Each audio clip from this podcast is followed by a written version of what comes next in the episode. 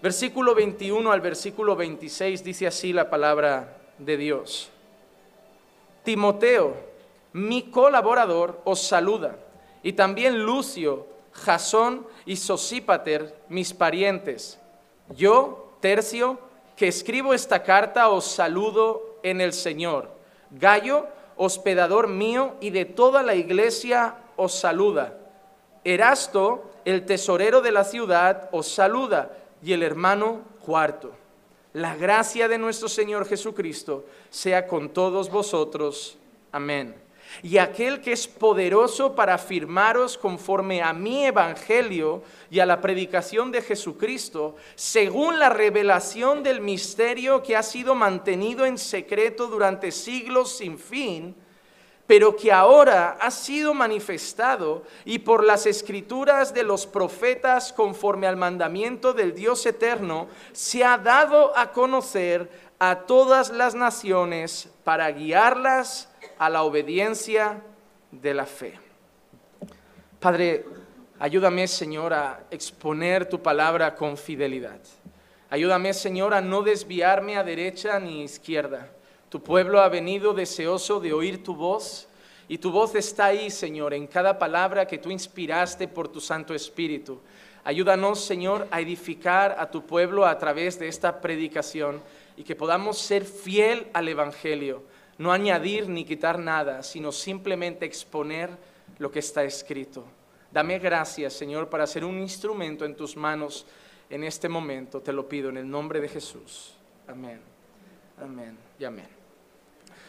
He dividido en dos partes el sermón, una muy breve, que es el saludo, un saludo o despedida que Pablo está haciendo, y la otra los versículos 25 y 26. Así que vamos a repetir los versículos 21 al 24 para ver qué personajes aparecen en este saludo final de Pablo. Dice así, Timoteo, mi colaborador, os saluda, y también Lucio, Jasón y Sosípater, mis parientes. Yo, Tercio, que escribo esta carta, curioso, ¿no? Que aparece alguien que escribe la carta. Eso era muy común en los apóstoles. Los apóstoles normalmente la dictaban, pero no la escribían, no porque no supieran escribir. Si nosotros conocemos la trayectoria del apóstol Pablo, estaba muy curtido en cuanto a estudios, había sido formado con Gamaliel, era un hombre que tenía un alto nivel de conocimiento, tanto intelectual como de las escrituras, pero aún así siempre llevaban escribas, personas a las que dictaban las palabras y las redactaban. En este caso se presenta, su nombre es Tercio, el que escribe esa carta os saluda. Y luego también aparece Gallo, el hospedador, y de toda, el hospedador de él y de toda la iglesia, que también saluda. Erasto, el tesorero de la ciudad, os saluda, y el hermano cuarto. La gracia de nuestro Señor Jesucristo sea con todos vosotros. No quiero centrarme mucho en los nombres, ya hablamos un poco del tema de los nombres cuando Pablo menciona a Febe, a Priscila, a Aquila y tantos otros en versículos anteriores. Sin embargo, quiero dar dos detalles de un nombre que aparece en esta lista, un nombre que no quiero, no quiero pasar por alto. Todas las personas son importantes, pero hay alguien en que en otros libros Pablo dedica más palabras y es Timoteo. Timoteo. Yo quiero, por ejemplo, leer Filipenses 2, 19 al 22. En Romanos, Pablo lo ha llamado mi colaborador. Mi colaborador. En Filipenses le otorga otras, otra, lo describe un poquito mejor diciendo, mas espero en el Señor Jesús enviaros pronto a Timoteo, a fin de que yo también sea alentado al saber de vuestra condición. Mira lo que dice ahora, pues a nadie más tengo del mismo sentir mío ya Timoteo no solamente era un colaborador que Pablo enviaba a servir en las diferentes iglesias locales, sino que empieza a describir el corazón de Timoteo y dice que Timoteo era de un mismo sentir que Pablo. Y hay algo que yo te digo, hermano.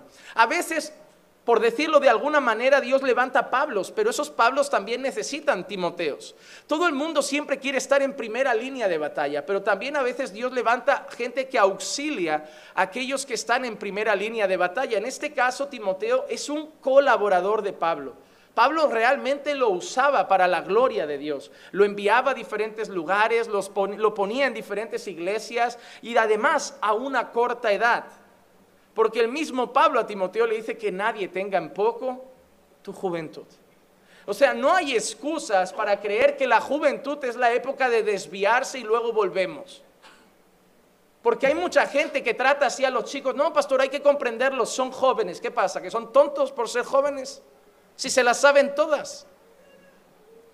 La Biblia no contempla la juventud como una época de desviarse, como una época de pecar como más permitida. No hay que permitirles caer porque están en la época de experimentar. Sí, de experimentar, que experimenten con la oración, que experimenten con la palabra, que experimenten ir a la iglesia, pero no que experimenten con el pecado. Eso ya lo ha aceptado el mundo. El mundo funciona así. Para ellos la juventud es la época de probar algunas drogas, tontear un poquito con el alcohol, tener sus primeras experiencias sexuales, pero Dios no ve así la juventud. Es más, Dios le dice a Timoteo a través de Pablo que nadie tenga en poco tu juventud. Mucha gente, Timoteo, te va a ver como un niño y va a pensar, ¿qué va a enseñarme este niño? ¿Qué va a hacer este niño para el Señor? Si yo tengo 40 y a lo mejor él tiene 20, pero él le dice que nadie tenga en poco tu juventud y le dice, si no sé, ejemplo a los creyentes en conducta, en palabra, en fe, en pureza. Timoteo no fue el único. Nosotros sabemos José en Egipto, abandonado por sus hermanos, tirado fuera de su familia, llevado de un sitio para otro y se mantiene íntegro al Señor. Nosotros conocemos el caso de Sadrach, Mesach y Abednego que no se doblaron delante de la estatua de Nabucodonosor, que acabaron en un horno de fuego porque no se quisieron rendir a este mundo y Dios los libró de ese horno de fuego y probablemente eran jóvenes. La Biblia está llena de personajes jóvenes que entregaron su vida al Señor. La juventud no es la edad de hacer el tonto y luego cuando ya crezca me estabilizo en la fe. No, la juventud es la edad en la que tenemos más fuerzas para servir al Señor. Yo no sé lo que, tienes que, lo que quieres hacer tú con tu vida, pero yo te quiero dar un consejo de joven a joven. Yo tengo 31 años y en octubre hará 8 años de esta iglesia. ¿Sabes qué significa? Que esta iglesia empezó con un pastor que tenía 23 años, pero no tenía ganas de hacer el tonto, no tenía ganas de experimentar más con drogas, no tenía ganas de experimentar más con el alcohol, no tenía ganas de perder más el tiempo jugando a videojuegos hasta las 2 de la madrugada, perder el tiempo viendo la tele y series hasta la 1 de la madrugada como un crío que no tiene más que hacer en la vida y sin ningún tipo de futuro. Un niño a lo mejor sí de 23 años que solo tomó una decisión y le dijo a Dios, heme aquí, envíame a mí. Y sí que tenía gente delante a la que yo pastoreaba, que yo con 23 y ellos con cuarenta y tantos, que me miraban como menudo el crío y los gritos que pega. Y va a venir aquí a decirme cómo vivir. Pero sabes que entre muchas lágrimas, ganas de desistir, pensando que era muy joven, porque a veces te crees esas mentiras, yo me afianzaba en esa palabra que nadie tenga en poco tu juventud. Y ese niño de 23 años, la mejor decisión que pudo tomar fue dar su vida al Señor. Y sabes que yo podía haber puesto las excusas que ponéis todos, es que soy joven, es que estoy recién casado, llevaba un año casado. Ah, es que yo más adelante, ah, es que no tengo tiempo porque ya sabes, recién casado, ahora tengo que darme al matrimonio. Sí, ¿qué pasa? Que, ah, no, es que ahora trabajo. No, era casado, recién casado, trabajaba 8 o 10 horas cada día. Hermanos, son pretextos. El que quiere servir al Señor lo hace con 15, con 20, con 30, con 40. Y el que no lo quiere hacer con 20, no lo va a hacer con 40. Porque en el fondo es un deseo de entretenimiento y del mundo que usamos la juventud como excusa. Hermano, no hay excusa para servir al Señor. El que quiere puede. Y el que pone pretextos no es que no pueda, es que no quiere. Porque se puede servir a Dios sin importar la edad. Él era joven, tenía el mismo sentir que Pablo y además dice que esté sinceramente interesado por vuestro bienestar. Pablo no mandaba solo a alguien intelectual, Pablo no mandaba a alguien solo que conocía la palabra, Pablo quería mandar a alguien que tuviera el mismo sentir que él y que amara las almas. Porque la principal característica de un anciano, de un pastor, de un obispo, es el amor por las almas. Tú no puedes querer una posición pastoral, un ministerio pastoral, sin amar las almas. El conocimiento se aprende, pero el amor por las almas, si no lo pone Dios, eso no se compra en la universidad, eso no se aprende en los libros, eso se tiene o no se tiene. Y Timoteo estaba interesado en su bienestar. Mira lo que dice ahora Pablo, porque todos buscan sus propios intereses, no, no los de Cristo Jesús, pero vosotros conocéis, mira, sus probados méritos. Era una persona que había sido probada. Hoy hay gente que llega, lleva tres meses en una iglesia y quiere servir sin antes ser probado. No, hermano, hasta cuando vas a buscar un trabajo, hay un tiempo en las empresas que se llama el, tiempo, el periodo de prueba. El jefe tiene que ver cómo te desarrollas, cómo te mueves en el entorno, en el sector y decidir si le interesas como empleado. Pues lo mismo pasa con diáconos, con obreros del Señor, tienen que ser probados. A veces hay gente que parece que sabe mucho, parece que tiene mucho interés, lo pones a servir y cada día te dice, hoy no me va bien, hoy no puedo, hoy tengo un compromiso. No, aprobado no, reprobado. O sea, necesitamos gente que esté. El principal, el principal requisito para servir al Señor es tiempo. Si no tengo tiempo, no sirvo para servir. Él había sido probado, sus méritos habían sido probados. Y dice que sirvió conmigo en la propagación del Evangelio como un hijo sirve a su padre. Muestra además que Timoteo lo hacía con sumisión, con respeto. Obedecía a Pablo como un hijo sirve a un padre. Y por eso en 2 de Timoteo 1.2 dice a Timoteo, amado hijo, amado hijo. Qué relación tan hermosa entre Pablo y Timoteo, ¿verdad? El poder decir que Pablo veía a Timoteo como un hijo. Y yo entiendo automáticamente que Timoteo veía a Pablo como un padre. Hermano, yo creo que cuando tú vas a servir en un lugar, cuando vas a trabajar con un equipo, esas relaciones deben estar presentes, debemos tener relaciones de ese tipo, de ver a la gente como un hermano. Quizá el pastor, no, no, estoy hablando de paternidad espiritual, no somos padres de nadie, el único padre es Dios, pero verlo como un padre que me cuida, que me enseña, y yo verlos como hijos a los que los amo, los quiero educar, los quiero enseñar, los quiero entrenar, eso requiere tiempo, eso requiere compromiso, eso requiere lealtad, eso requiere intimidad eso requiere horas. Y dejando el saludo aparte, vamos ahora a la chicha de la cuestión. Versículos 25 y 26. Pablo ya se ha despedido, ha, hecho una larga lista de nombres, acaba con otros nombres más, pero ahora llega a la parte final y la semana que viene solo será un versículo que es como Pablo lo remata todo. Pero en el versículo 25 y 26 Pablo tiene mucho que decir, yo tengo mucho que explicar y espero que Dios tenga mucho para edificar. Dice así, y aquel que es poderoso para afirmaros conforme a mi evangelio y a la predicación de Jesucristo, según la revelación del misterio que ha sido mantenido en secreto durante siglos sin fin, pero que ahora ha sido manifestado y por las escrituras de los profetas conforme al mandamiento del Dios eterno, se ha dado a conocer a todas las naciones para guiarlas a la obediencia de la fe. Cuando yo estaba estudiando este pasaje, uno que lleva tantas horas dedicadas a un libro no olvida cómo empezó todo. Y lo que me he dado cuenta de este pasaje, y es lo primero que haré, es enseñar que lo que Pablo dice en Romanos 16 es lo que Pablo empezó diciendo en Romanos 1. Es decir, Pablo empezó con un mensaje y termina con el mismo mensaje. En medio ha dicho muchas cosas, pero Pablo tiene unos fundamentos claros que pone en el primer capítulo de su carta y unos fundamentos que vuelve a recordar en el último capítulo de su carta. Y a pesar de todo lo que Pablo dice dentro de esa carta, yo creo que si dice lo mismo en el capítulo 1 y en el capítulo 16, si dice lo mismo cuando empieza a hablar y en su despedida, es que lo más importante de esa carta tiene que ser eso.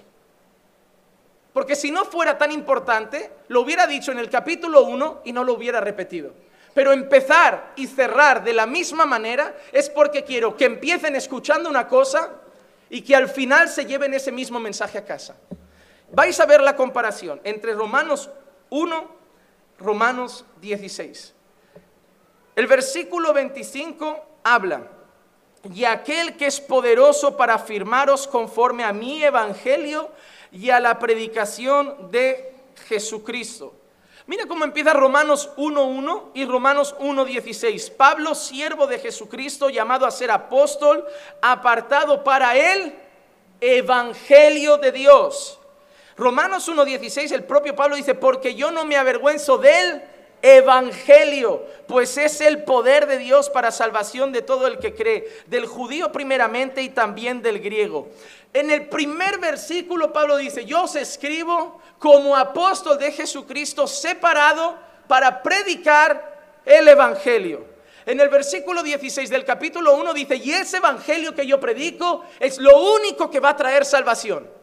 Es poderoso para salvar. Y en el capítulo 25 está encerrando su carta, en el capítulo 16, versículo 25, y dice, Él es poderoso para afirmaros conforme a mi evangelio. La primera cosa que yo veo es que Pablo empieza diciendo, vamos a predicar el evangelio, y Pablo termina diciendo, todo lo que os he hablado es el evangelio. Pastor, ¿qué debemos predicar en las calles? ¿Qué debemos predicar a las almas? ¿Qué debemos predicar a las personas? Predica el Evangelio predica el Evangelio. Pasáis mucho tiempo discutiendo de pastora o pastor, de apóstoles si hay o no, de profetas si hay o no, de cuándo será el rapto y si hay rapto. Pasáis tanto tiempo en eso que habéis apartado los ojos del único mensaje que salva que es Cristo vino al mundo a salvar a los pecadores, de los cuales yo soy el primero. Ese es el mensaje que debemos dar. Pasamos mucho debatiendo en cosas que no tienen poder. Pasamos mucho debatiendo en cosas que no traen salvación. Y está bien debatir con otros creyentes, pero debemos poner nuestros focos en lo principal, la calle, los perdidos, los pecadores que no han sido todavía redimidos por el Señor y llevarles solo un mensaje. Eres un pecador por naturaleza, estás destituido de la gloria de Dios. Por tus propios méritos no te puedes salvar porque tu naturaleza es caída. Pero Dios mandó a su Hijo que vivió una vida perfecta que tú no podías vivir para complacer una ley que tú no podías cumplir. Y clavándose en una cruz pagó por tus pecados. Y si crees y te arrepientes, dando la espalda al pecado y ahora corriendo hacia Dios, serás salvo. Eso es lo que debemos decirle a las personas. Eso es lo que necesitan oír, ¿no? Dios tiene un plan maravilloso para tu vida. Eso no es el Evangelio. Estamos dando tonterías para que vengan a la iglesia. Estamos dando mensajes solo para que vengan a la iglesia. Los estamos atrayendo con, con mentiras, con dulce de leche. Parecemos gente atrayendo niños a la puerta de un colegio con caramelitos. No hay que hablar el Evangelio. Ah, es que si le digo ya desde el principio que es un pecador, no va a venir a la iglesia. Pero es que el deber no es que venga a la iglesia, el deber es que vaya a Dios. ¿De qué vale traerlos a la iglesia, retenerlos en la iglesia y que no se encuentren con Dios? Como Steve Lawson dijo un día, hay mucha gente que ha llegado a la iglesia pero no ha llegado a Cristo. Porque no, no han creído el Evangelio. Hay gente que les cuesta decir, soy un pecador. Y si no puedes decir eso, no has, entendido el Evangelio. Somos pecadores, todos. Y no dejamos de serlo cuando nos convertimos. Solo que pasamos de ser pecadores en las tinieblas a pecadores redimidos por la sangre del Cordero. Pablo empieza en el capítulo 1 diciendo, yo voy a hablar el Evangelio. Y Pablo termina el capítulo 16 su carta diciendo, yo he hablado el Evangelio. Por eso Pablo puede decir tranquilamente, he peleado la buena batalla, he terminado la carrera, he guardado la fe, porque Pablo tenía una cosa que hacer, predicar el Evangelio. Y Pablo solo hizo una cosa, predicar el Evangelio. Tú tienes la misma tarea. ¿eh? Eso no es una tarea que Jesús dio a Pablo. Eso es una tarea que Jesús dio a sus discípulos. Id y predicad el Evangelio a toda criatura. Y haced discípulos de todas las naciones, bautizándolos en el nombre del Padre y del Hijo y del Espíritu Santo. Hermano, ¿qué estás haciendo? ¿Qué estás haciendo? ¿Estáis tan ocupados? Vivo escuchándoos decir que solo trabajáis, estudiáis, que si la universidad, que si el máster, que si el trabajo, que si mis cursos. Y yo te pregunto, vale, todo eso lo haces para ti, porque nada de eso es para el Señor. Ahora te pregunto, ¿y para Dios qué estás haciendo? Y hermano, es muy triste que la mayoría la respuesta es nada. Y te digo una cosa, la Biblia dice que aquellos que hicieron lo que tenían que hacer eran siervos inútiles. Dice, no, no, no, nosotros no somos nada, solo somos siervos inútiles, solo hemos hecho lo que teníamos que hacer. ¿Y qué hay de aquellos que no están haciendo ni lo que tienen que hacer? Son menos que inútiles. No se les puede llamar siervos del Señor. No se les puede llamar. Segunda cosa que veo aquí, que el mensaje que se predica tiene un nombre, Jesucristo. Jesucristo. El mismo versículo 25 dice, y aquel que es poderoso para afirmaros conforme a mi evangelio y a la predicación de Jesucristo. Jesucristo. El capítulo 1 de Romanos, el versículo 3 ya empieza diciendo, este evangelio que voy a hablar dice acerca de su Hijo, que nació de la descendencia de David, según la carne predicamos el evangelio y ese evangelio tiene nombre, un nombre que no podemos escuchar, que no podemos esconder. Y no es Greta, yo que sé, la niñita de moda, marioneta del diablo que solo usa gente adulta para seguir promoviendo con fines personales cosas. Oh, hermano, yo vi ese discurso de la ONU y esa niña no sabe ni lo que decía, no entendía ni las palabras. Si no mira el papel, no entiende nada, hermano. Esa niña está súper perdida. Además, vive una vida de lujo. ¿Qué viene a recriminar de que se han comido mis sueños y me han dejado sin infancia? Si vive viajando, comiendo de lujo con padres que tienen un alto nivel económico, ¿qué vienes a contarme tú? Que vaya allí un pobre africano a decir que le han dejado sin infancia, pero tú, hija mía. No, y la gente, no, la joven. ¿Qué le han nominado a un Nobel, hermano? No, el mundo está perdido. Y la gente hablando de tantos nombres, que si Neymar, que si la Greta, que si... No, hermano, ha sido todo el verano escuchando del del panqui este de Neymar. No, que si se lo va a llevar el Madrid o se lo va a llevar la Juve o se lo va a llevar el Barça o se lo va a llevar, al final se lo, ha, se lo ha quedado el dueño, porque al final es un producto. Y ya está. Hablamos de tantos nombres, que si Cristiano, que si Messi, que si Neymar, que si eh, tal partido político, que si tal presidente, que si tal rey, que si tal cantante, que si tal esto, y solo hay un nombre que Pablo tenía en el corazón, Jesucristo. Jesucristo. La gente tiene que saber que todo lo que pasa en mi vida tiene un origen y ese origen es Jesucristo. Oye, ¿por qué has cambiado tanto? Jesucristo. Oye, ¿por qué tienes esas creencias? Jesucristo. Oye, ¿por qué vives así? Jesucristo. Oye, ¿por qué tu matrimonio está así? Jesucristo. Falta mucho ese nombre en nuestros labios, falta mucho ese nombre en nuestra boca. Hablamos de tantas cosas y se nos olvida hablar de Él, de Cristo, de Cristo. Debe estar más en nuestros labios. Y si no está en nuestros labios, es porque no está en nuestro corazón, porque la boca habla de lo que el corazón está lleno. ¿Cuánto hablas de Jesucristo a las personas? ¿Cuánto les dices a las personas, hay una esperanza y se llama Jesucristo? Hay un Salvador y se llama Jesucristo. Hay un mediador y se llama Jesucristo. ¿Cuánto está Jesucristo en tus días, en tus conversaciones? Tercera cosa, el fin del mensaje es el Evangelio. El Evangelio trata de Jesucristo y el Evangelio tiene un objetivo. Dice que es para confirmarnos. Mira que dice, y aquel que es poderoso para afirmaros conforme a mi Evangelio y a la predicación de Jesucristo. El, el fin del Evangelio es que estemos firmes que estemos firmes en la roca, que estemos firmes en Cristo. Romanos 1.11 dice, porque anhelo veros para impartiros algún don espiritual a fin de que estéis confirmados confirmados. Mi deseo cada vez que te predico el Evangelio, cada vez que predico desde este púlpito es que tu, tu fe más fuerte, tu fe más firme, que cuando salgas mañana a ese mundo y te enfrentes a tu universidad, a tu colegio, a tu trabajo, puedas seguir firme, puedas seguir adelante, puedas seguir con fuerza. Hermano, ven aquí a escuchar este mensaje que te da fuerzas para enfrentar este mundo podrido otra semana, otra semana.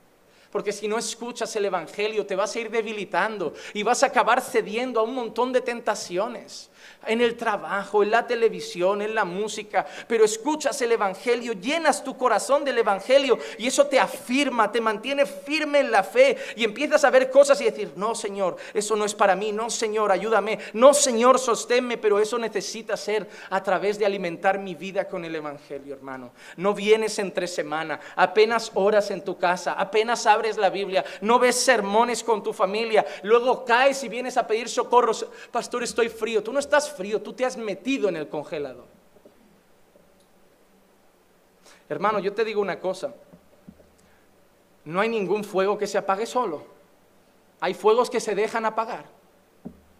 Porque si yo hago fuego y le sigo echando leña y sigo abanicando y sigo haciendo cosas y ahora un chorrito de gasolina porque soy malo con esto y ahora esto, pero yo me voy cuidando de mi fuego, eso no se acaba.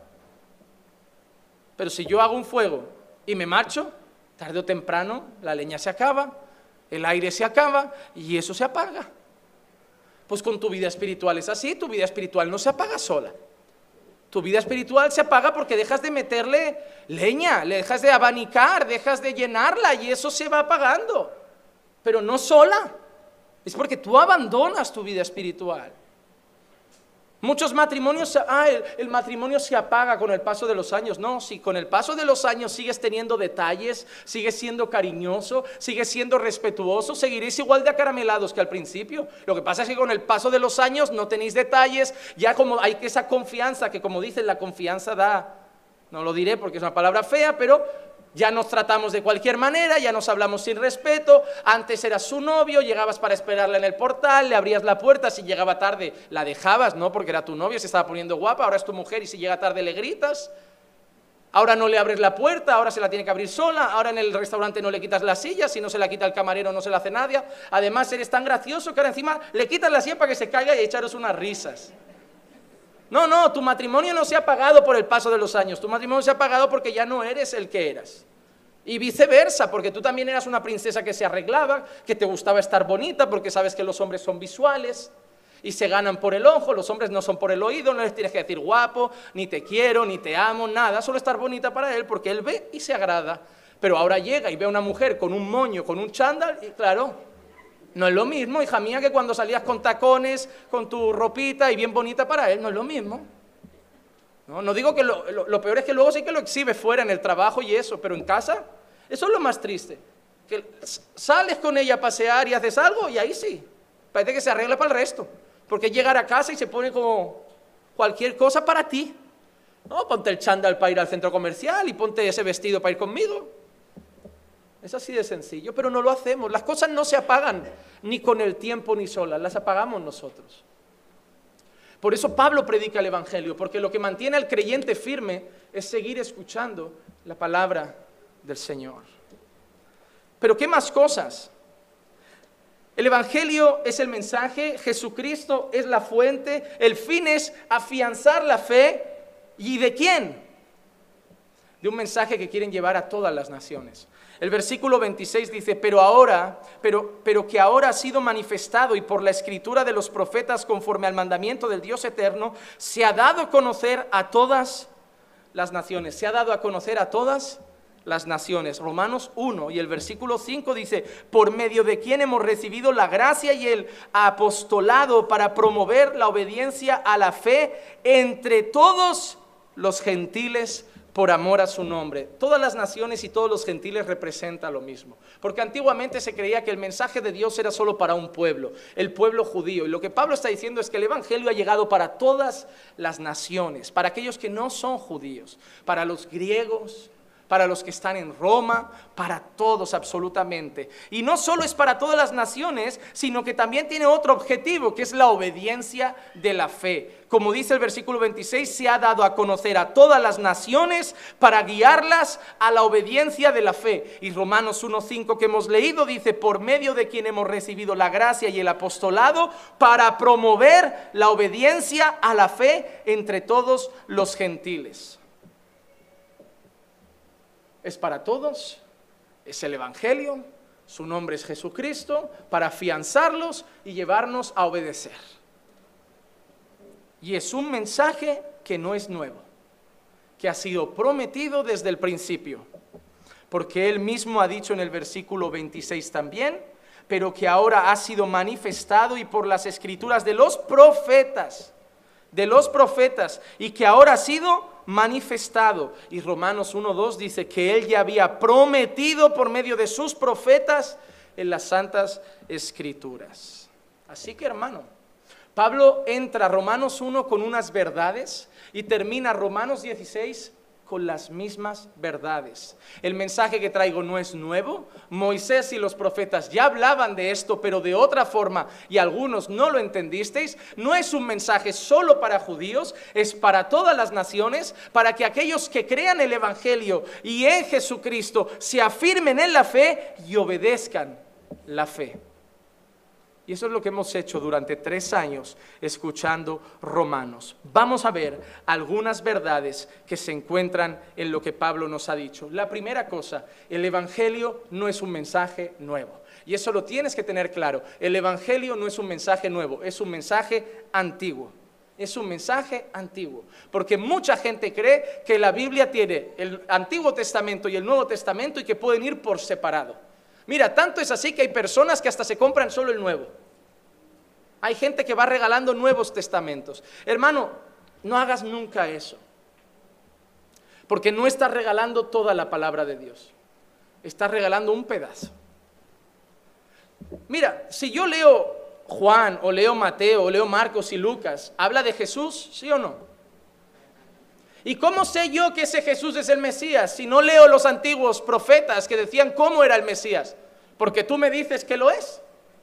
Porque ¿cómo lo prueba él? Porque los evangelios me muestran cómo Jesús hacía exactamente lo que los profetas del Antiguo Testamento anunciaban que el Mesías iba a ser. Nacer de una virgen, ser perseguido, ser castigado, entrar montado en un pollino y tantas otras cosas que yo consigo ver en la vida de Jesús. Pero si veo la vida de Jesús, pero no veo lo que decían del Mesías, no me vengas a decir que Él es el Mesías y yo te tengo que creer. Cuando yo solo regalo un Nuevo Testamento y le digo a la gente, Jesús es el Mesías, él me va a decir, pero esto cómo lo sé yo? No, porque él hizo esto ya y qué? Ah, no, es que dicen los profetas que iba a pasar eso. Mira, por ejemplo, Primera de Corintios 15 del 1 al 4. El mensaje de Pablo a los Corintios es, ahora os hago saber, hermanos, el Evangelio que os prediqué. ¿Qué es el Evangelio? El cual también recibisteis, en el cual estáis firmes, por el cual sois salvos, si retenéis la palabra que os prediqué, a no ser que hayáis creído en vano. Dice, porque yo os entregué en primer lugar lo mismo que recibí, que Cristo murió por nuestros pecados. Pero mira lo que dice Pablo, conforme a las escrituras, y que resucitó al tercer día conforme a las escrituras. Todo eso que Pablo está diciendo es, Jesús hizo eso como habían profetizado. Jesús hizo eso como habían profetizado. Pablo está diciendo, el mensaje que traemos no es un mensaje nuevo. No es que los apóstoles somos enemigos de los profetas y de la ley. Eso es lo que hacían los fariseos, creer que Jesús y los apóstoles eran una nueva religión, que eran enemigos de la ley de Dios, enemigos de Moisés, porque para ellos habían venido a abolir todo, a romper todo. Y Jesús mismo dijo, yo no he venido a abolir la ley. Yo venía a cumplirla. Y Pablo, que está predicando a muchos judíos, les dice, yo no os estoy diciendo algo que no os hayan dicho. Yo os estoy diciendo que Jesús murió por nuestros pecados conforme a las escrituras, que Jesús resucitó conforme a las escrituras. Yo os estoy diciendo que todo lo que os han dicho vuestros padres, los profetas, es lo mismo que yo os vengo a decir, solo que ellos anunciaban al que había de venir y yo os estoy predicando al que ya vino y no supisteis ver. Porque nosotros también hacemos eso. Los profetas anunciaron al Mesías que iba a llegar. Y nosotros predicamos al Cristo que ya llegó. Pero no solo eso, al Cristo que va a volver. Porque esa parte del mensaje cada vez se oye menos. Pero podríamos decir, y que volverá un día por su iglesia conforme a las escrituras. Hace unos 700 años antes de que sucediera todo lo que Pablo estaba diciendo, como 700 años antes, yo leo por ejemplo Isaías 53, los versículos 2 al 9, y yo leo lo siguiente. Creció delante de él como renuevo tierno, como raíz de tierra seca. No tiene aspecto hermoso, ni majestad para que lo miremos. No era muy atractivo quizá ni apariencia para que le deseemos. Fue despreciado y desechado de los hombres, varón de dolores y experimentado en aflicción. Y como uno de quien los hombres esconden el rostro, fue despreciado y no le estimamos. Ciertamente Él llevó nuestras enfermedades y cargó con nuestros dolores Con todo, nosotros le tuvimos por azotado, por herido de Dios y por afligido. Mas él herido fue por nuestras transgresiones, molido por nuestras iniquidades. El castigo de nuestra paz cayó sobre él y por sus heridas hemos sido sanados. Todos nos descarriamos como ovejas, nos apartamos cada cual por su camino, pero el Señor hizo que cayera sobre él la iniquidad de todos nosotros. Fue oprimido y afligido, pero no abrió su boca. Como cordero que es llevado al matadero y como oveja ante sus trasquiladores permanece muda, no abrió él su boca. Por opresión y juicio fue quitado. Y en cuanto a su generación, ¿quién tuvo en cuenta que él fuera cortado de la tierra de los vivientes? Por la transgresión de mi pueblo, a quien correspondía la herida. Se dispuso con los em-, impíos su sepultura, pero con el rico fue en su muerte, aunque no había hecho violencia, ni había ningún engaño en su boca. Pablo solo está diciendo, lo ibais a enterrar con los pobres y acabó enterrado con un rico, como dijo la escritura. Lo despreciasteis, como dijo la escritura. Él cargó con nuestros pecados siendo puro, como dijo la escritura. No se quejó y fue mudo. A pesar de que lo golpeaste, le disteis latigazos, le pusisteis una corona de espinas. No dijo nada, como dice la escritura. Pablo está diciendo, yo no soy enemigo de la palabra de Dios. Yo no soy enemigo de la ley y los profetas. Yo os estoy queriendo abrir los ojos. Aquel que, el que estáis esperando ya ha estado aquí entre vosotros y lo habéis matado, como dijo la escritura. Y ese Cristo es el que sigue salvando vidas. Y es el que predicamos. Y no estamos trayendo un mensaje nuevo. Los evangélicos no traemos un mensaje nuevo o no deberíamos traer un mensaje nuevo, aunque muchas iglesias evangélicas parece que ya predican otras cosas, pero deberíamos seguir predicando lo que Pablo predicó, lo que Juan Bautista predicó, lo que los profetas predicaron, que Jesús vino al mundo para morir por nuestros pecados. Yo solo sé que era un pecador, pero que Cristo me redimió. Y ese es el mensaje. Pero no solo Pablo, el propio Jesús dice que el mensaje no es antiguo. El propio Jesús dice, la palabra soy yo. Mira, mira Lucas 24, 44 al 46. Me encanta, hermano, me encanta este texto. Y les dijo, esto es lo que yo os decía cuando todavía estaba con vosotros, que era necesario, mira, que era necesario que se cumpliera todo lo que sobre mí está escrito en la ley de Moisés. ¿Dónde? En la ley de Moisés. Prácticamente en los textos más antiguos de la palabra del Señor y dice Jesús que allí ya habían cosas que se tenían que cumplir sobre él. Si, si, conoces Génesis, Éxodo, Levítico, Números, verás que hay un momento en que Moisés dice, y se levantará un profeta como yo. Y le escucharéis y le obedeceréis. El propio Moisés ya anunció que el Mesías iba a llegar. Dice, entonces, mira lo que dice, en la ley de Moisés, en los profetas y en los y en los salmos. Porque tú lees Isaías y dices, "No, esto habla de Jesús." Tú ves Moisés y hasta puedes pensar que habla de Jesús, porque hay una parte hasta que se habla se levanta una serpiente de bronce una serpiente en el desierto, que todos están muriendo y aquel que mire a ella se salvará. Hay mucha simbología que habla de Jesús, pero en los salmos, si para muchos solo son oraciones, si para muchos solo son canciones, y el propio Jesús dice que en los salmos se habla de Él, y lo vamos a ver hoy. Y lo vamos a ver hoy. Dice, entonces les abrió la mente para que comprendieran las escrituras y les dijo, así está escrito que el Cristo padeciera y resucitara de entre los muertos al tercer día. Ahora, hermano, esta parte no la puedes pasar por alto. ¿Qué hizo Jesús? Entonces les abrió la mente. Esa gente había leído esos textos por muchos años y no lo entendían. Jesús tuvo que hacer algo. Jesús les abrió la mente. Cuando nosotros predicamos el Evangelio la gente que no conoce a Dios, está igual que esos hombres. No lo consiguen entender. El propio Pablo a los Corintios dice, el hombre natural no puede entender las cosas que son de Dios porque se disciernen espiritualmente. Entonces, pastor, ¿qué hacemos al evangelizar si ya sabemos que nadie va a entenderlo? Confiar en que Dios les abra la mente. Es que yo cuando voy a evangelizar, yo no voy con palabras de razón para que entiendan. Yo voy con un mensaje, pero antes he estado en mi casa diciendo, Señor, abre su mente, abre su corazón para que cuando predique entiendan tu palabra. Por eso cada domingo predico el mismo mensaje y unos salís como si nada y otros salís tocadísimos por la palabra, porque unos no se abrió vuestra mente, pero otros el Señor quebrantó vuestro corazón. Hermano, yo no tengo esperanza de que tú estés atento, de que tú apagues el móvil o no, de que te levantes y vayas al baño. Si haces esas cosas, claramente es que Dios no te está queriendo hablar. Quien te va a retener en el asiento, quien te va a poner los cinco sentidos en la palabra y quien va a hacer que se quebrante tu corazón, que un día llores, que un día te arrepientas, es Dios.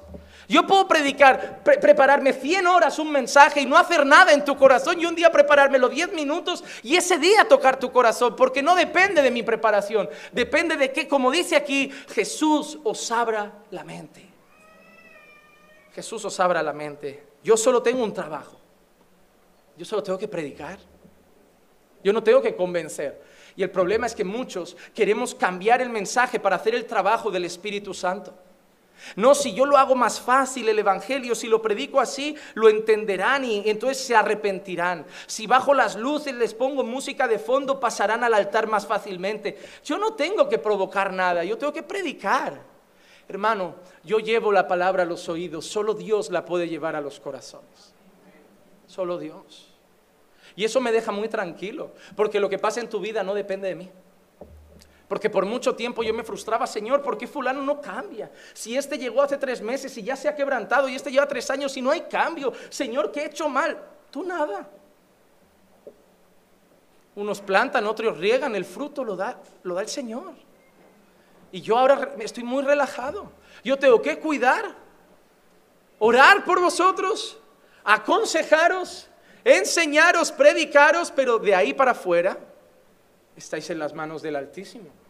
Yo no me voy a, yo no me voy a calentar la cabeza como si dependiera vuestra salvación de mí. Ah, pastor, ¿y qué hacemos con aquel que no quiere venir? Ora por él. El único que lo puede traer es el Señor. ¿Y qué hacemos por aquel que no se quiere levantar? Ora por él. ¿Para qué lo vamos a arrastrar? Si lo arrastramos y a las dos semanas que no le insistimos se vuelve a quedar atrás. Vamos a estar tirando siempre, podemos tirar un poco, pero al final la obra es de Dios. Es el Señor el que pone el querer y el hacer. Mire, vamos a ver ejemplos de que todo lo que enseñaban los siervos del Señor eran palabras que ya habían enseñado los profetas. Recuerdan, por, ejemplo, Felipe, el evangelista. Si yo les digo Felipe el evangelista, ¿qué personaje les viene rápido a la cabeza que evangelizó? El eunuco etíope. Mira, Hechos capítulo 8, versículos 28 al 35 regresaba sentado en su carruaje hablando del eunuco etíope. ¿Y qué estaba leyendo el eunuco? Al profeta Isaías. Al profeta Isaías. Y el Espíritu dijo a Felipe, ve y júntate a ese carruaje. Cuando Felipe se acercó corriendo, le oyó leer al profeta Isaías y mira lo que le dijo. ¿Entiendes lo que lees? Porque hay mucha gente que tiene Biblia, pero no entiende nada. Hay gente que le dices, oye, toma una Biblia. No, ya tengo una. ¿La entiendes? No. ¿Entiendes lo que lees? Y respondió, ¿cómo podré a menos de que alguien me guíe? Ese es trabajo de vosotros los creyentes. Hay mucha gente que no basta con darle una Biblia. Tenemos que estar nosotros para enseñársela. E invitó a Felipe a que subiera y se sentara con él. El pasaje de la escritura que estaba leyendo era este como oveja fue llevado al matadero y como cordero mudo delante del que lo trasquila no abre su boca. En su humillación no se le hizo justicia. ¿Quién contará su generación? Porque su vida es quitada de la tierra. Exactamente lo que hemos leído. El eunuco estaba leyendo Isaías 53. El eunuco respondió a Felipe y le dijo, te ruego que me digas de quién habla el profeta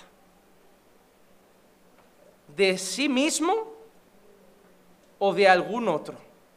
Entonces Felipe abrió su boca y comenzó desde esta escritura, desde ese pasaje, y le anunció el Evangelio de Jesucristo. Oye, y no necesito hacer un curso de discipulado porque hasta donde yo sé, ese texto acaba en bautismo. Ese día. le predica el Evangelio y el eunuco rápidamente responde, ¿y, ¿y qué impide que yo sea bautizado? ¿Tú crees que Jesús es el Hijo de Dios? Sí. Él creyó esa palabra.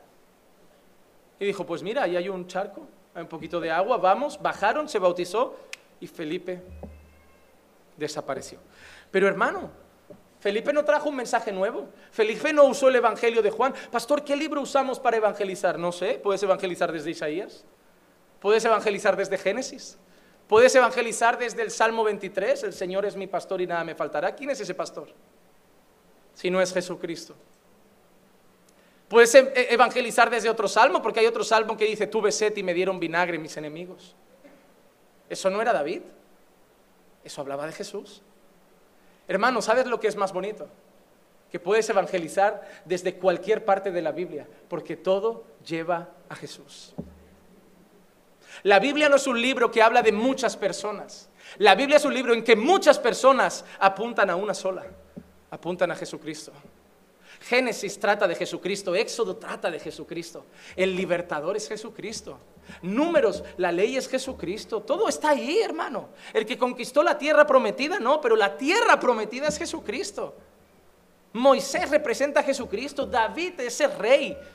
Tiene cosas que representan a Jesucristo, hasta Sansón en su pecado tiene cosas que si lo miras bien representan a Jesucristo.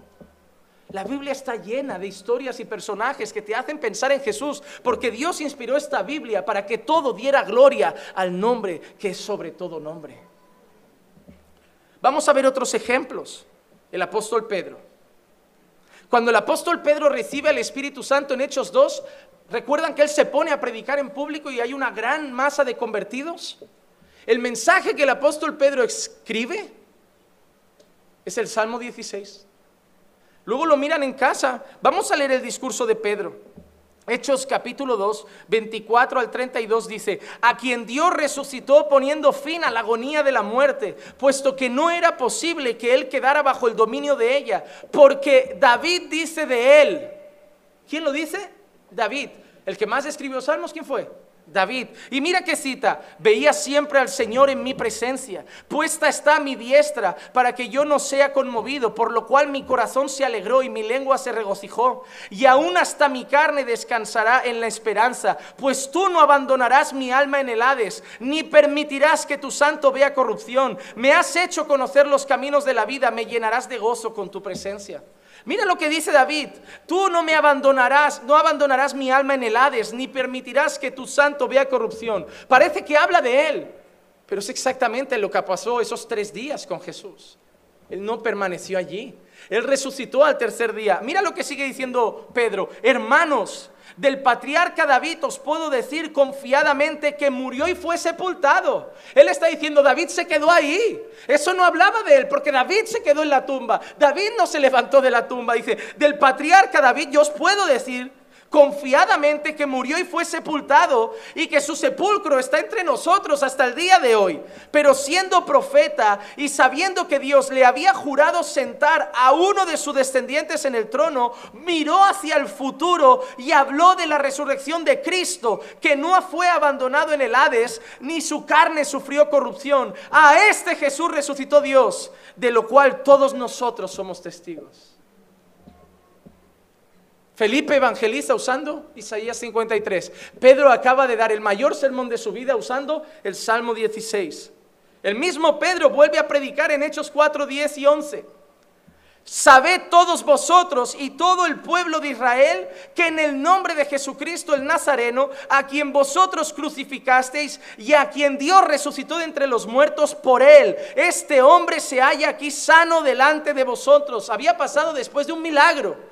Dice que es por Él. Dice, este Jesús es la piedra desechada por vosotros los constructores, pero que ha venido a ser la piedra angular.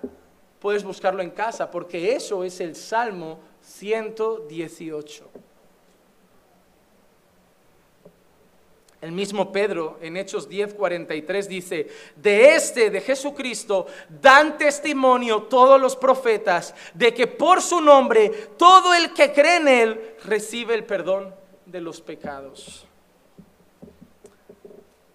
Pablo, el mismo apóstol Pablo hablando de la resurrección en Hechos 13, 33 al 37. Yo sé que son muchos pasajes, pero yo quiero que la escritura hable sola. Dios la ha cumplido a nuestros hijos al resucitar a Jesús, como también está escrito en el Salmo segundo. Ahí Pablo incluso cita la fuente, como está escrito en el Salmo 2. Hijo mío eres tú, yo te he engendrado hoy. Y en cuanto a que lo resucitó de entre los muertos, para que nunca más volviera a corrupción, Dios ha hablado de esta manera, y ahora cita el Salmo 16, os daré las santas y fieles misericordias prometidas a David. Por tanto, dice también en otro Salmo, no permitas que tu santo vea corrupción, porque David, después de haber servido el propósito de Dios en su próximo en su propia generación durmió y fue sepultado con sus padres y vio corrupción. Pero aquel a quien Dios resucitó no vio corrupción. Han usado Isaías, han usado los salmos, pero ¿quién diría que el propio Pablo va más atrás y usa Génesis para hablar de Jesús y para hablar de la salvación? Romanos 4 del 1 al 8. Sé que son pasajes largos, hermano, pero yo quiero que quede claro que aquí no me invento nada. Yo quiero que se lleven la palabra a casa. ¿Qué diremos entonces? ¿Que halló Abraham nuestro padre según la carne? Porque si Abraham fue justificado por las obras, tiene de qué jactarse, pero no para con Dios. Pero, ¿qué dice la escritura? Génesis 15, 6 cita ahora, dice, y creyó Abraham a Dios y le fue contado por justicia. ¿Qué fueron las obras o la fe?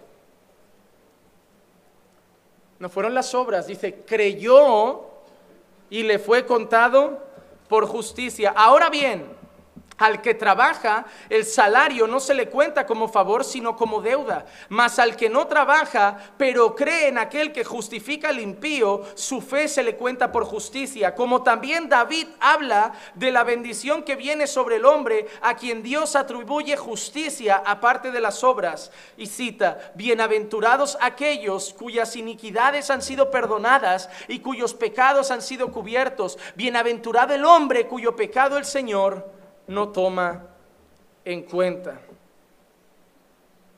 Hermano, la gente creía que se salvaba por, por, sus obras, por sus propios méritos.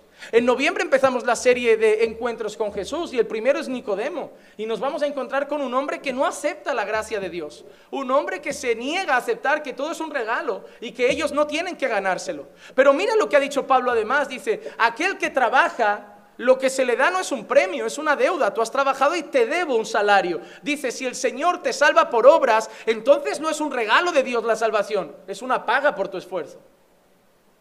Entonces, ¿quién se salva eres tú? Yo me lo curro, Dios me recompensa y me salva. Pero entonces no hay gracia en eso. Pero dice, Abraham no es que fuera un hombre perfecto y por eso Dios lo justificó. Abraham creyó y le fue contado por justicia en Romanos 10, y ya estoy llegando al final, un poquito de paciencia con tantas citas, el apóstol Pablo cita un montón de pasajes del Antiguo Testamento. Romanos 10, 6 y 7 dice, pero la justicia que es de la fe dice así, no digas en tu corazón quién subirá al cielo, esto es para hacer bajar a Cristo, o quién descenderá al abismo, esto es para subir a Cristo de entre los muertos. En esos pasajes hay cosas entre paréntesis, ¿sabes por qué? Porque la cita del Antiguo Testamento no tiene esas cosas de Cristo entre paréntesis, pero Pablo hace esas paradas para decir, esto era Cristo y esto era Cristo. En Romanos 10, 11 dice, pues la escritura dice, todo el que en él cree no será avergonzado. Algo parecido hemos leído esta mañana. Romanos 10, 15 y 16 dice, ¿y cómo predicarán si no son enviados? Tal como está escrito, cuán hermosos son los pies de los que anuncian el Evangelio del bien. Eso no es del Nuevo Testamento.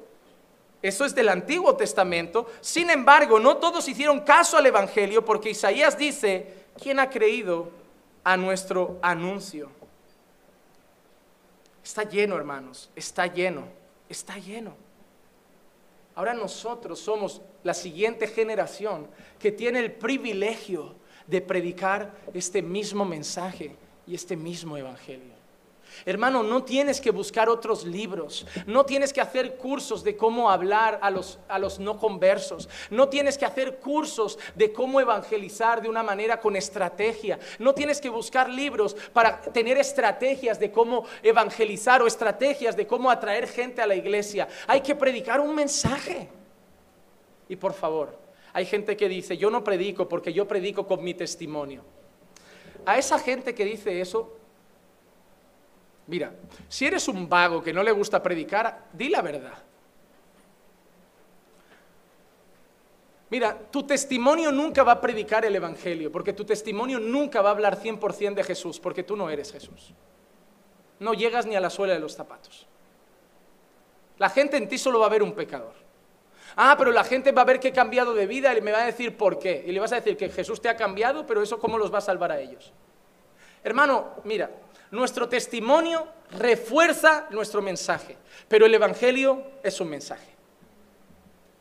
Porque el Evangelio es decir que todos nacemos en pecado, que todos somos pecadores, que nadie se puede salvar por sus propios méritos, que entonces Jesús vino al mundo, que vivió una vida perfecta, que cumplió toda la ley de Dios y que fue como cordero enmudecido al matadero, sin haber pecado, se hizo pecado por nosotros, siendo bendición, se volvió maldición, porque la Biblia dice, maldito todo aquel que muera en un madero fue colgado, fue muerto en aquella cruz, Dios descargó su ira sobre él, que era para nosotros, fue sepultado, al tercer día resucitado, nos dejó una misión y subió en gloria junto al Padre y ahora está a la diestra. Y eso no sé cómo lo dice tu testimonio. Eso no lo sé cómo cuenta tu testimonio eso. Tu testimonio puede contar el impacto que tuvo ese mensaje en tu vida, pero ese mensaje lo debemos dar con palabras. Debemos predicar el Evangelio. Hermano, Efesios 3 del 5 al 8. Necesitamos dar a conocer este mensaje que en otras generaciones no se dio a conocer a los hijos de los hombres, como ahora ha sido revelado a sus santos apóstoles y profetas por el Espíritu, a saber que los gentiles son coherederos y miembros del mismo cuerpo, participando igualmente de la promesa en Cristo Jesús mediante el Evangelio del cual fui hecho ministro, conforme al don de la gracia de Dios que se me ha concedido según la eficacia de su poder, a mí, que soy menos que el más pequeño de todos los santos, se me concedió esta gracia, anunciar a los gentiles las inescrutables riquezas de Dios, las inescrutables riquezas de Dios, hermano. Para Pablo era una gracia dada un regalo poder predicar el Evangelio. Hoy los pastores tenemos que suplicar a la gente que predique y para Pablo era un privilegio. Es más, tú deberías decir, quiero hacerlo, pero no me siento merecedor de hablar de algo tan puro. No me siento digno de hablar de algo tan perfecto. Pastor, es que yo no me siento bien. Yo hasta que no tenga la vida perfecta prefiero no hablar porque pastor, no habla, habla, es un privilegio que Dios te ha dado. Lo has conocido, abrió tu mente y puso ese mensaje en tu corazón para que lo compartas con otros, pero no puedes estar callado. No puedes estar callado, hermano. ¿Cuánta gente ha llegado a los pies de Jesús este año a través de tu vida? Porque nos juntamos con creyentes, congregamos con creyentes, hacemos células con creyentes, estudios bíblicos con creyentes, reuniones de hombres creyentes, reuniones de mujeres creyentes, reuniones de jóvenes creyentes. ¿Y qué hay de los no creyentes? Nos vamos a ir al cielo muy bien formaditos. Pero ¿qué hay de los que no conocen al Señor? ¿Qué estamos haciendo? ¿A quién hemos llevado a Jesús? ¿A quién hemos conducido a la cruz? ¿A quién hemos hablado de eso? Se nos ha dado una misión y un privilegio. No lo veas como una obligación. Siéntete feliz de poder decirle a la gente, Jesús es el Salvador del mundo.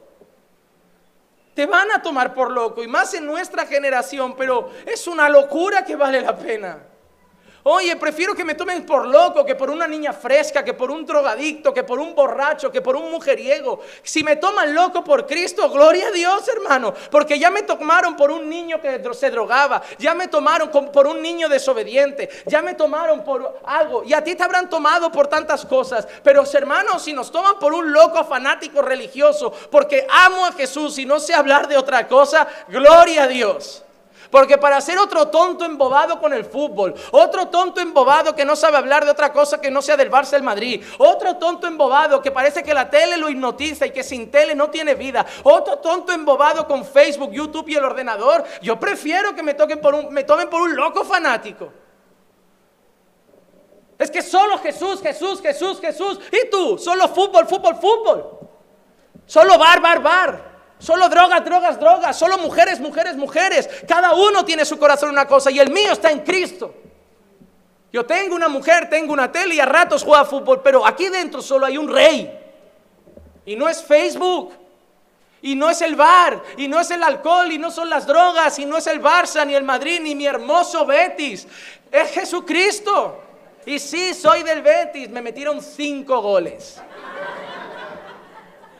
Sí, tú te ríes, pero a mí me da igual, porque cuando Cristo es tu rey no te la pasas llorando, ¡ay, qué mal está mi Barça! ¡ay, qué mal está el Madrid! Te meten cinco y dices, da igual, voy a leer la Biblia, porque eso no pasa de un entretenimiento de 90 minutos donde unos multimillonarios pasan de mi vida. Yo puedo pasar hambre, que esos siguen viviendo con sus Porsche, sus Rolex de oro y su vida de lujo. Así que no voy a pasar peleándome por 12 niñatos o, o 24 niñatos que no saben nada de mi vida, que podrían acabar con el hambre del mundo, pero quieren seguir viviendo sus vidas multimillonarias mientras el resto de la aprobación babea y los defiende como hinchas forofos y que parece que esos son más un ídolo que un deporte. Pues sí, a mí el fútbol me importa tres pimientos. Lo veo y si pierde, bien. Y si gana, bien. No me quita el sueño, no me quita el hambre porque no pasa para mí de un deporte. Lo que me quita el hambre es gente que no, que, no conoce a Jesús. Lo que me quita el sueño es saber que la madre que tanto amo se va a ir al infierno si no se arrepiente. Lo que me quita el sueño es que el padre que invirtió sus días para darme un colegio, una educación y se esforzó por mí, no quiere saber nada de Jesús y va a arder en el infierno toda la eternidad si Dios no hace algo. Lo que me quita el sueño es que la hermana pequeña que tengo, que tanto amo, que tanto he, he crecido con ella, es una feminista empedernida que no quiere saber nada de la religión. Eso me quita el sueño, no como queda el Barça.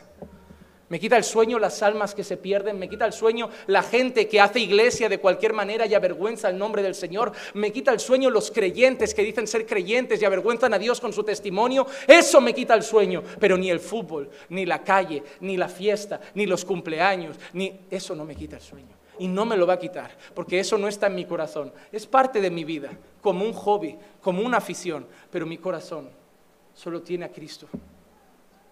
Y eso es lo que quiero para ti. Y yo te he dicho esto, pero solo Dios puede abrir la mente y convencerte de ello. Solo Dios puede abrir la mente y convencerte de ello. Hermanos, hoy te he dicho una cosa, te he dicho que el mensaje que hemos predicado tres años es el Evangelio.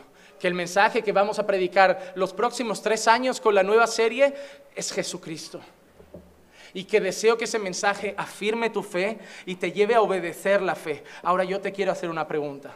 ¿Qué vas a hacer con el mensaje de hoy? Te ha hablado el Evangelio, te ha hablado de Jesucristo. Ahora te pregunto, ¿qué vas a hacer con el mensaje de hoy? ¿Vas a irte ahora a tu casa, a ponerte la tele, cerrar las persianas y decir, ya cumplí con la religión?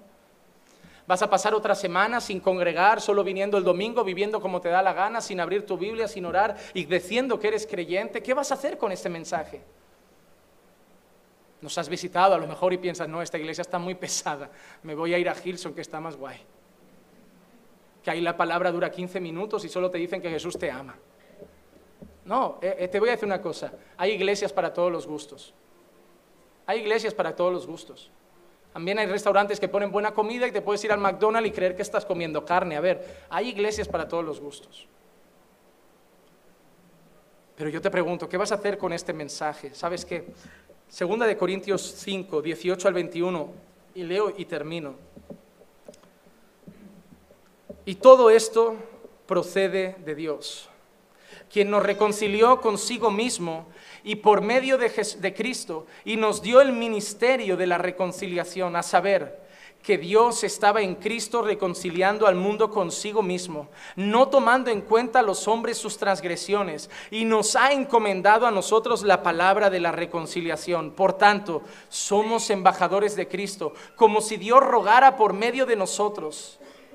Mira que dice, como si Dios rogara por medio de nosotros. En nombre de Cristo rogamos, reconciliaos con Dios al que no conoció pecado, le hizo pecado por nosotros, para que nosotros fuéramos hechos justicia de Dios en él. Hermano, te ruego, te ruego que hoy no sea un domingo más. Yo no sé cómo está tu vida. Yo no sé cómo está tu relación con Dios. No sé si estás teniendo comunión con Él, si de verdad lo estás buscando, o si Jesús no pasa de alguien a quien visitas los domingos de un par de horas en la iglesia, y bueno, un par de horas algunos, porque la mayoría llegan tarde y llegan a la última alabanza, dando ruido, molestando y corriendo. No, hermano. Encima llegan solo un día y de cualquier forma. Así que yo solo te voy a decir una última cosa después de todo esto. Reconcíliate con Dios porque no lo sé si te vas a despertar mañana. No lo sé.